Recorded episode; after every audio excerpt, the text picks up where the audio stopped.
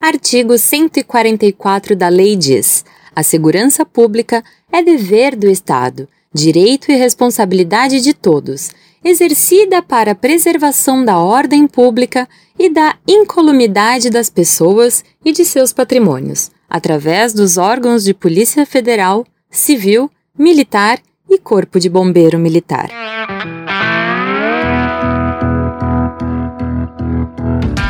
Olá, seja muito bem-vindo ao podcast Oliver Talk. Meu nome é Stephanie Ferrari e no assunto de hoje vamos conversar sobre o desarmamento e também algumas das coisas que você costuma ouvir por aí. Será mesmo que essas coisas estão certas?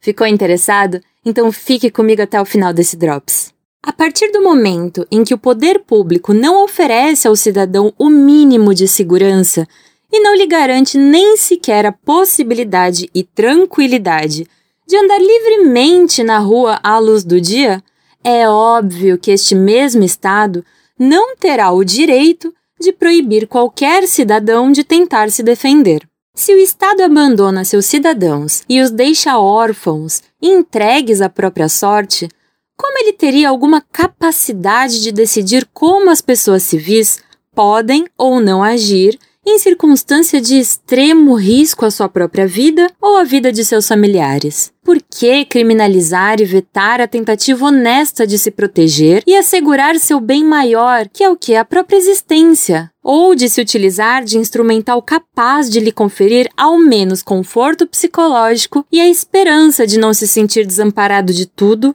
e de todos? Pois bem, em boa parte das vezes que se fala em políticas armamentistas ou que tendem ao desarmamento da população, é perceptível o olhar enviesado dos dados.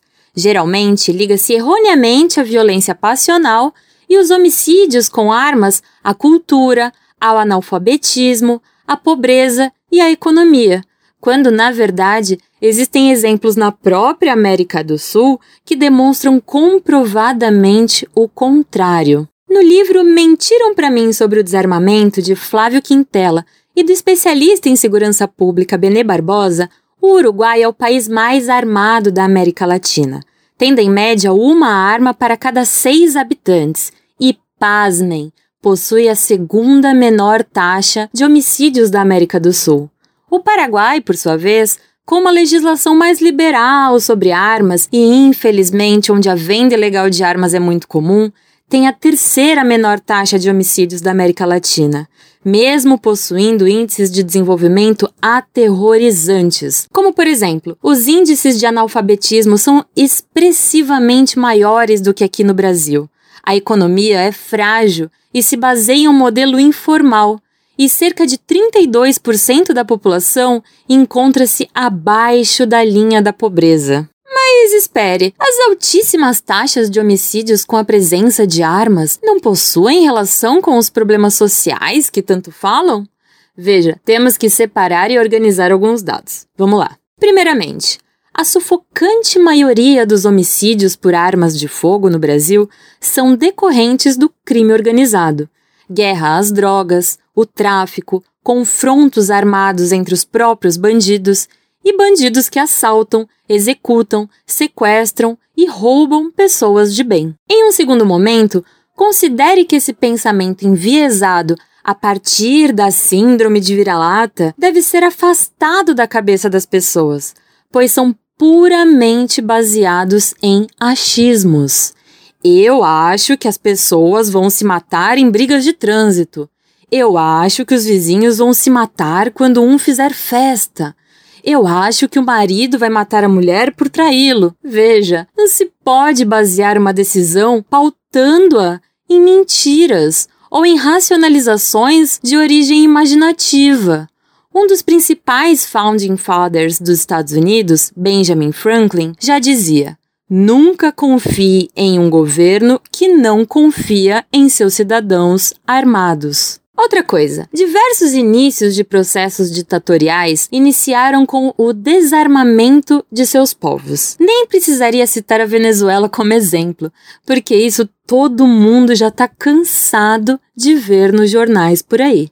Mas se você tiver interesse, eu recomendo o livro Hitler e o Desarmamento: Como o nazismo desarmou os judeus e os inimigos do Reich, do jurista americano Stephen Halbrook, pela Vide Editorial. Então, Fica claro como alguns governos se amedrontam com uma população armada que reagiria à opressão, não? O terceiro e último ponto, mas não menos importante, é que quem legisla está dentro de uma bolha, está distante do mundo real e do que de fato faz ou não faz parte da realidade da população. Olavo de Carvalho já dizia: se o cidadão não pode ter armas para se proteger, mas, se tiver dinheiro, pode contratar seguranças armados para protegê-lo, a consequência mais óbvia e inevitável é que só os ricos têm direito à proteção armada.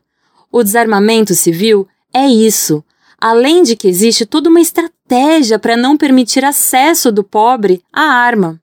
A partir do aumento do preço das armas, com impostos abusivos, taxas, dificuldades burocráticas e financeiras, justamente colocando o pobre como grande problema social para as políticas armamentistas. Afinal de contas, com preços menores, poderia existir uma maior proliferação de armas? Então, o que fazem? Aqui do governo, a segurança é armada, mas o cidadão que vai comprar sorvete com a família? Ah, não. Esse daí não pode ter arma, porque é perigoso. Qual é o exato valor que está se atribuindo a cada uma dessas vidas? Então, a vida dos governantes ali vale mais? Até 1997, o porte ilegal de arma não era um crime, era uma contravenção penal. Ou seja, andar armado de maneira ilícita não dava em nada criminalmente falando.